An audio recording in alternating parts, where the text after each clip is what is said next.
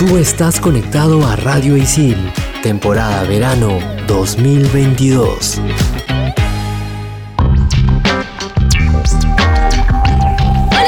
¿Cómo están? Bienvenidos a Expansión Geek, temporada verano 2022 por Radio Isil. Yo soy Jules, más conocida como Pinky Inky y hoy hablaremos sobre Hollow Knight Silk Song. Y yo soy Gustavo, más conocido como Tung Ling, y en el programa de hoy día vamos a hablar también de Marvel, pero para ser más específicos de sus Easter eggs. Y al terminar el programa les contaremos sobre la actualización de Android Android 13. Manda partida.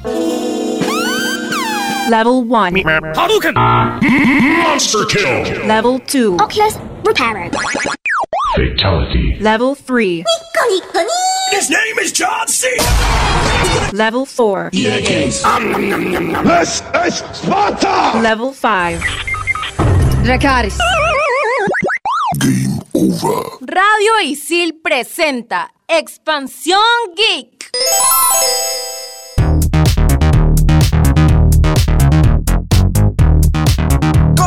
Chicos? Bienvenidos a Expansión Geek. Estamos empezando un programón súper divertido y vamos a hablar del Hollow Knight Silksong. Eh, para los que no conozcan qué es el Hollow Knight, este sería el Silksong, es la, que sigue, la secuela. Y el primer juego fue el Hollow Knight, que es un juego independiente creado por Team Cherry. Bueno, los que han escuchado otros programas de Expansión Geek y no han escuchado a mí, yo siempre le tiro flores y todo lo posible a Hollow Knight. Es, en verdad, es mi juego favorito independiente. O sea, si me pondrían qué tipo de juego, no carrera, no sé qué ya. Juego indie y plataformas, para mí Hollow Knight es mi favorito. ¿Qué tal, Jules? ¿Cómo estás? Súper bien, de verdad que este juego me, me ha emocionado muchísimo. Creo que tiene una gráfica muy cute, muy tierna. Y tú, más que nada, me a decir que, a pesar de ser cute y tierna, la historia es bastante, bastante dark, bastante como que fuerte, intensa. Yo todavía no lo he jugado, pero he leído un montón sobre este juego y, y ya lo habíamos mencionado el- la vez en la que comenzábamos a hablar de los juegos indie. Y de verdad que, qué chévere, qué chévere hablar del juego. Team Cherry debería pagarme, lo paro vendiendo. Digo, sí, juega lo que es bravazo, que no sé qué. Auspicio. Bueno, antes de ponerme en modo Wikipedia,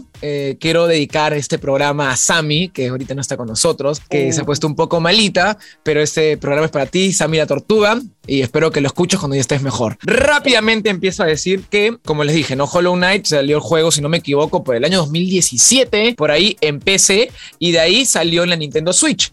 Y ahí yo también lo conocí en la Nintendo Switch y tuvo muy buena cabida en esa consola. Y a raíz de, de esa buena acogida de los jugadores, empezaron a portearlo en otras consolas, como en PlayStation y demás, ¿no? Sorry que te corte, pero es que de hecho Hollow Knight me recuerda uno de mis juegos favoritos como que de Play. Me acuerdo que yo conocí PlayStation, o uno de los primeros juegos que, que jugué en la PlayStation 3, o no lo conocí ahí obviamente, fue Child of Light, que me recuerda mucho a, Hollow Knight. No sé eh, si es como que el personaje, el género del juego, que es como Metroidvania, algo así. Metroidvania, sí, es, es eso. Child of eso. Light, como dice producción, Child of Ah, Light. el Child, el Child. Yo no juego ese juego, pero sí, mira, los, Metroid, los Metroidvanias, porque le digo Metroidva- me- Metroidvania, pero los Metroidvanias, pero rápidamente paréntesis, ese nombre sale de inspirado en Metroid, los juegos de Samus, los antiguos, y los Castlevania. Y como los dos fueron los papitos de este género de juegos, este tipo de juegos,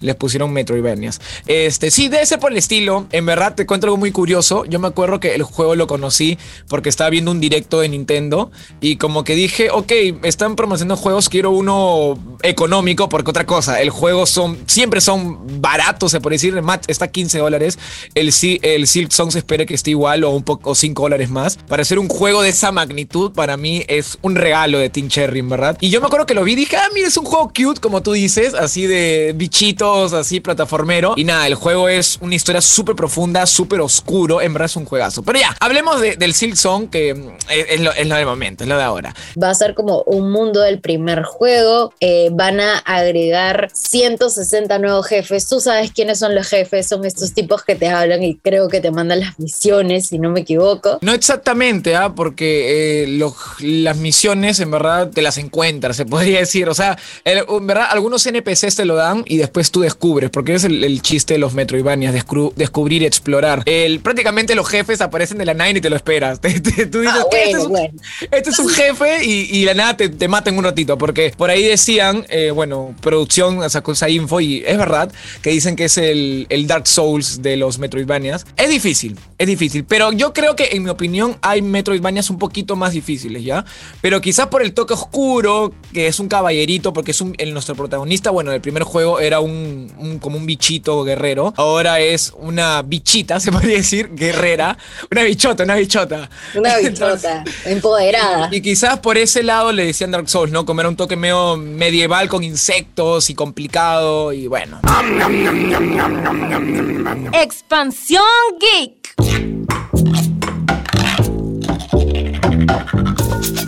Dato curioso, eh, hablamos de Team Cherry. Me acuerdo que el juego iba a ser primero un DLC. Muy genial de Team Cherry. En verdad, Team Cherry es un equipo un poco pequeño y ha hecho una, maravilla de juego. Y ellos sacan DLCs gratuitos. Creo que el primer juego tiene como cuatro, si no me equivoco, tres. Y son gratuitos, no tiene que pagar nada. te- se te actualizan al toque. Entonces, este Silksong iba a ser un DLC. Y me da risa que Team Cherry habrá dicho, ups, sin darnos cuenta, hicimos un nuevo juego. Entonces, en verdad, yo me emocioné muchísimo. En verdad, es un juegazo que esperemos que ya digan la fecha, porque yo lo espero con muchas ansias. Y así como tú has dicho que van a haber más voces, el mapa dice que va a ser más grande. Por ahí leí que dicen que, bueno, el personaje que es la bichota, vamos a decirle la bichita, habla. Sí, ella hablaba en el juego anterior, porque no, no hay mucho diálogo. Es, Sonido. parec- es parecido a un Zelda en lo que es los diálogos, que hacen sonidos Ajá. extraños, y, pero sí está el texto y tú entiendes, ¿no? Pero por lo menos el protagonista anterior no hablaba casi nada, pero esta sí va a hablar, ¿no? Porque obviamente no se habló antes, no creo que deje de hablar. Y nada, en verdad esperarla con muchas ansias, supongo que saldrá pues igual, ¿no? PlayStation, en la Nintendo Switch, en la PC, etcétera, etcétera. Tiene el soundtrack, la banda sonora es muy buena, está en Spotify si alguien quiere escucharla, pero yo le recomiendo primero que lo jueguen para que entiendas, ¿no? Porque al principio vas a creer "Uy, que, te- que esta música no, no entiendo ni un, Mega in- instrumental y tú así de que. Ajá, claro. Es, es como que le pongas pasando? de la nada eh, el soundtrack, no sé, de, de Marvel, de alguna película así, si no la Claro. vio. What the fuck va a decir, no, no entiendo nada. Entonces, sí, primero que entren en el, en el mood, como dirían, y ahí ya va a disfrutar más. Porque aparte los, los voces eh, tienen su propia música y es espectacular, en verdad. Si Gus dice que es espectacular, nosotros confiamos en Gus como todos los programas, así que ya sabes, esperemos a que nos den nuevas noticias de este juegazo y ojalá que esté disponible para todas las plataformas. Ya sabes que estás escuchando Expansión Geek, temporada verano 2022 por Radio.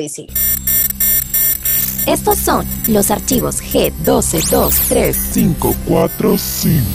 El primer easter egg de la historia apareció en 1979 en el juego Adventure de Atari, hecho por Warren Robinet. Molesto por la falta de reconocimiento de parte de la compañía, Robinet, antes de renunciar, programó el juego sin informar a nadie el mensaje, creado por Warren Robinet. Esta frase aparecía cuando el jugador se movía sobre un píxel específico. Expansión Geek. Bueno, estamos de vuelta. Eh, algo que quería preguntarte, Gus, de repente la gente sabe, de repente tú no sabes, de repente sí sabes, no lo sé. Pero, ¿qué es un easter egg? Un Easter eggs, no sé, para empezar en, en español creo que es huevo de Pascua. Sí, tal cual, tal cual. Bueno, para la gente que no sabe, y vamos a informarlos, un easter egg es un término que se utiliza hasta ahora cuando algún creador ocultaba algo, eh, ya sea súper importante, y hablando, no sé, pues ahora se conocen más los easter eggs gracias a las películas de Marvel, pero también hay easter eggs en, no sé, juegos, eh, contenidos de webs, programas random. Hasta libros de repente se podría decir, ¿no? De repente alguien podría decir, oye, alguien se metió un autor un easter egg, pero no sabía que era un easter egg. Claro, ¿y cómo, cómo identificamos qué es un easter egg? ¿Cuáles son las características de estas vainas? Normalmente es, por ejemplo, a veces puede ser como que algo escondido, ¿no? O sea, y jugar, en el caso de Marvel, ¿no? Con sus propias películas o con de repente con cómics del pasado, obviamente que no tienen nada que ver con la película pero están inspiradas. En videojuegos quizás de repente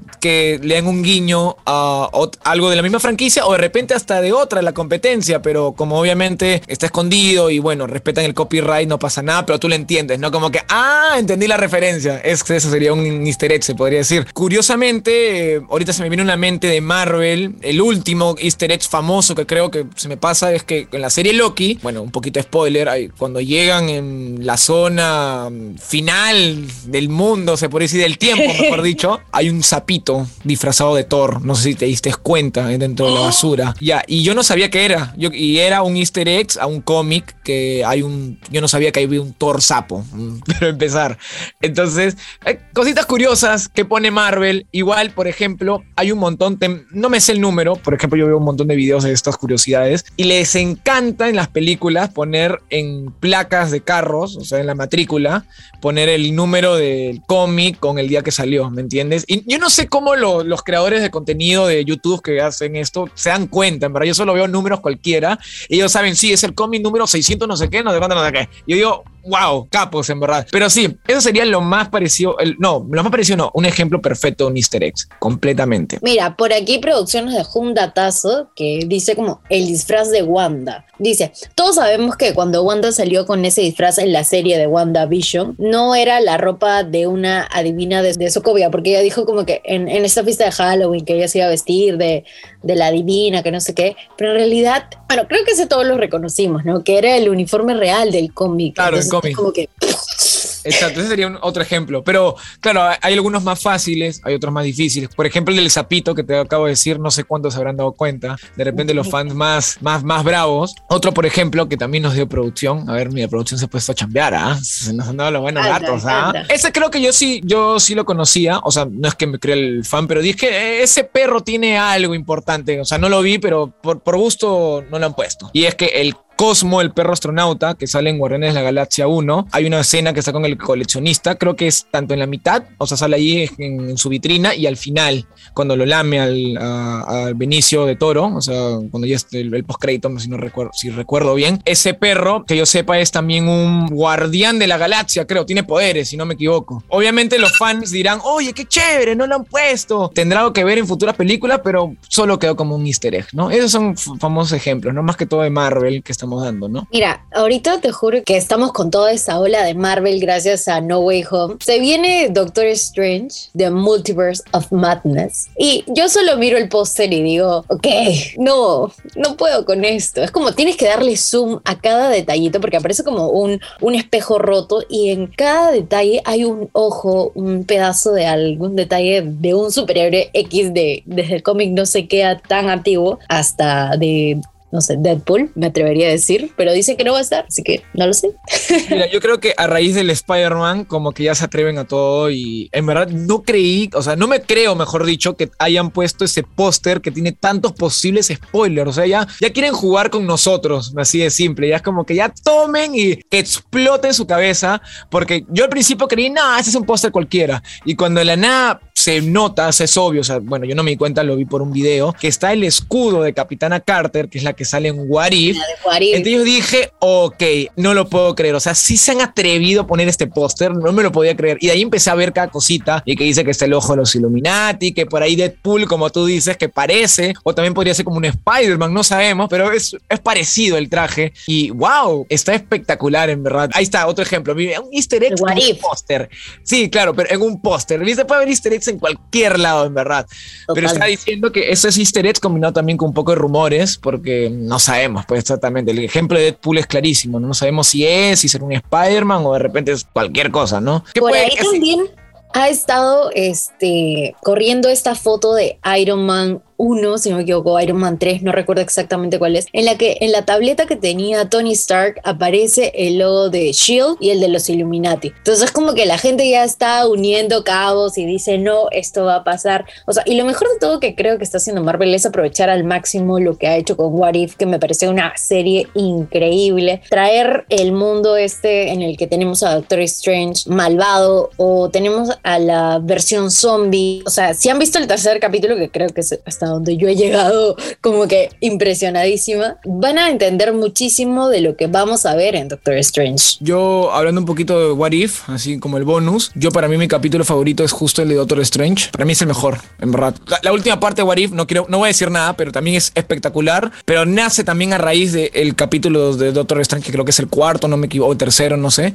Pero para mí es el mejor. Rápidamente, para ir terminando, comentando lo que me dijiste de Iron Man 1, Iron Man 3, yo también por ahí leí algo. Yo pienso que en su momento le hicieron como un easter egg, obviamente. Seguimos hablando de los easter eggs. Claro. Pero ahora pueden aprovechar completamente y decir, oh, mira, vamos a aprovechar esto que hicimos y de repente algo, algo gracioso puede salir. O de repente lo dejan ahí muerto, ¿no? ¿Qué sé yo? Pero bueno, a esperar nomás a ver con qué nos sorprende Marvel. Es súper genial todo lo que nos está dando Marvel y ahora que Marvel le pertenece a Disney, siento que va a ser como este patrón de que hace Disney de poner la pelotita de Toy Story, no sé, pues en Luca y en todas las películas que van sacando. Así que nada, esperemos que hayan cositas nuevas y esperemos que, que todo salga bien con Doctor Strange. De verdad tengo demasiado hype con esa película. Regresamos en el bloque número 3. Vamos a hablar del Android 13, del Android 13 en English. Así que estamos aquí en Expansión Geek temporada verano 2022 por Radio Isil. Expansión Geek. Bueno, llegamos a la parte final del programa. Y como ya lo habíamos mencionado, vamos a hablar sobre la actualización del Android 13. De hecho, tenemos algunos datos bastante interesantes eh, que no son 100% oficiales, pero son datos que ya están como bien calientes, están ahí en el horno. Como sabemos, un sistema operativo no se hace de la noche a la mañana. Por lo tanto, los, los de Google llevan tiempo trabajando en esta versión. Sabemos que Google tiene este como que fetiche de ponerle nombres a sus sistemas operativos que le llama como Snow Cone al Android 12, o sea, como cono de helado. Por ahí que al Android 13 le pone, no sé, pues tiramisú. Son bien reposteros, me dado cuenta. Sí, les gusta lo, lo dulce, creo que les gusta. Por ahí van. Que, que Quito 14, ahí su próximo. la limeña, sufrió la limeña.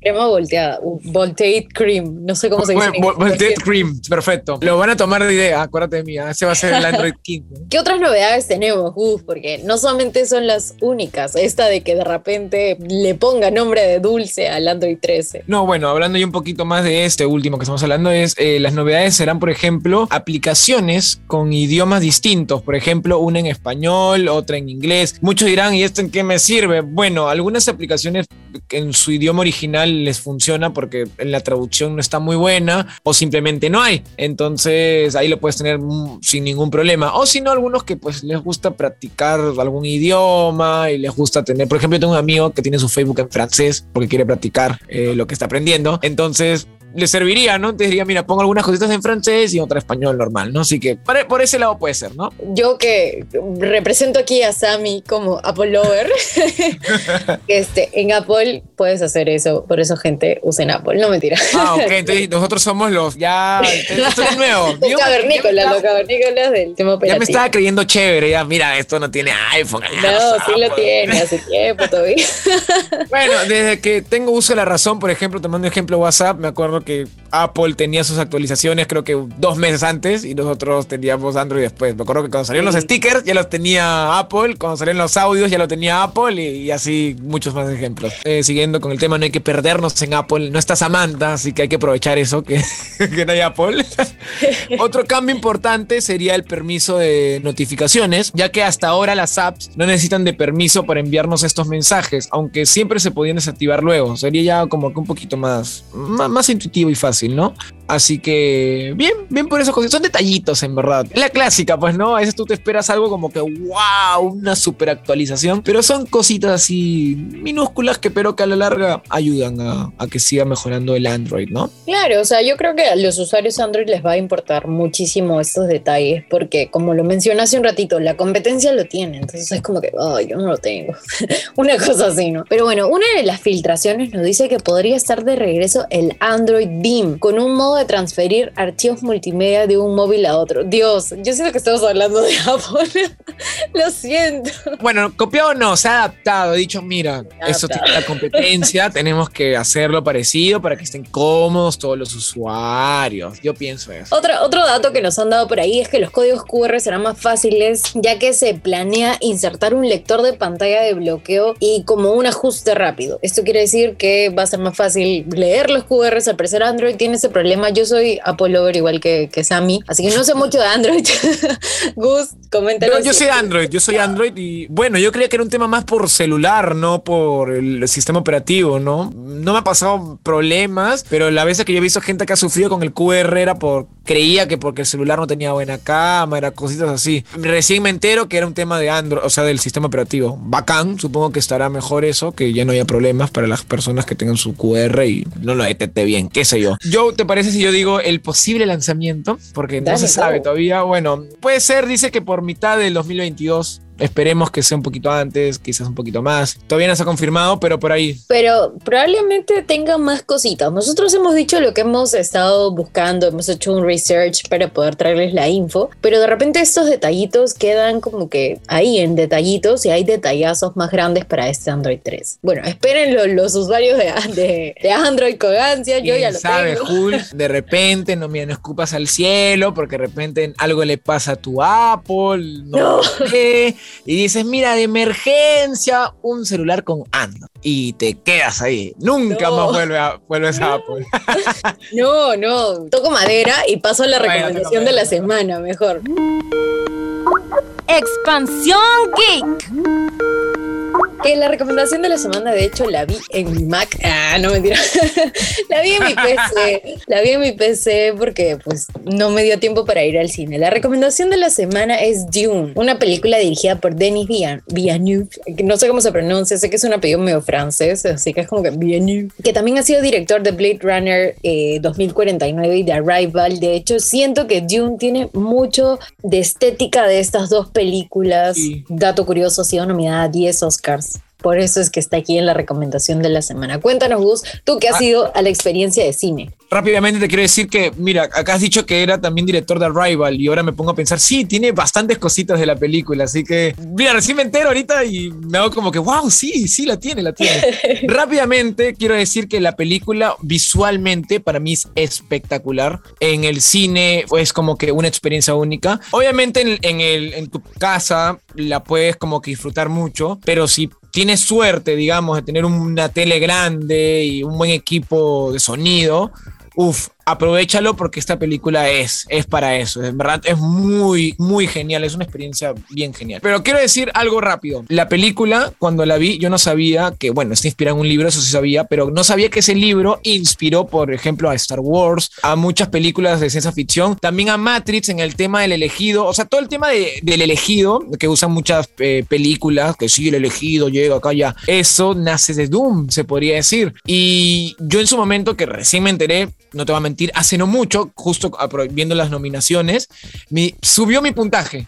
Porque antes como que yo pensé, ya, es bacán, pero siento que es como que un poquito como Star Wars en algunas cosas. Y cuando me enteré eso dije, no, qué bacán, otra cosa. Dije, Star Wars es el copión. No, mentira. Pero en verdad es, es una experiencia genial. Vean la gente en HBO Max, la van a disfrutar muchísimo. Y nada, eh, uf, les va a volar la cabeza con lo- los efectos especiales y la fotografía, en verdad. Y ya haciendo un poquito de fangirls, si son fanáticos de Timothy Chalamet ah, y de Ah. Zendaya.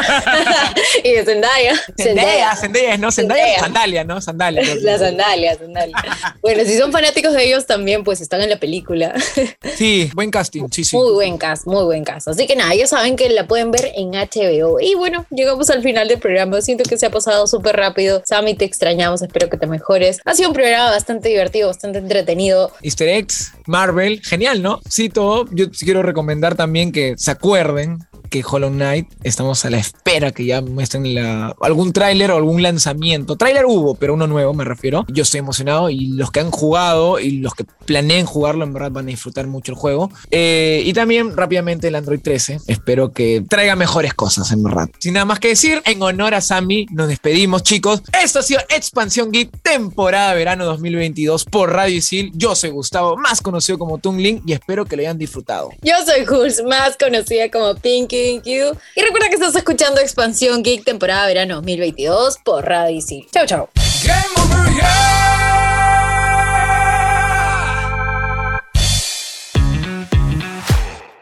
Tú estás conectado a Radio Isil, temporada verano 2022.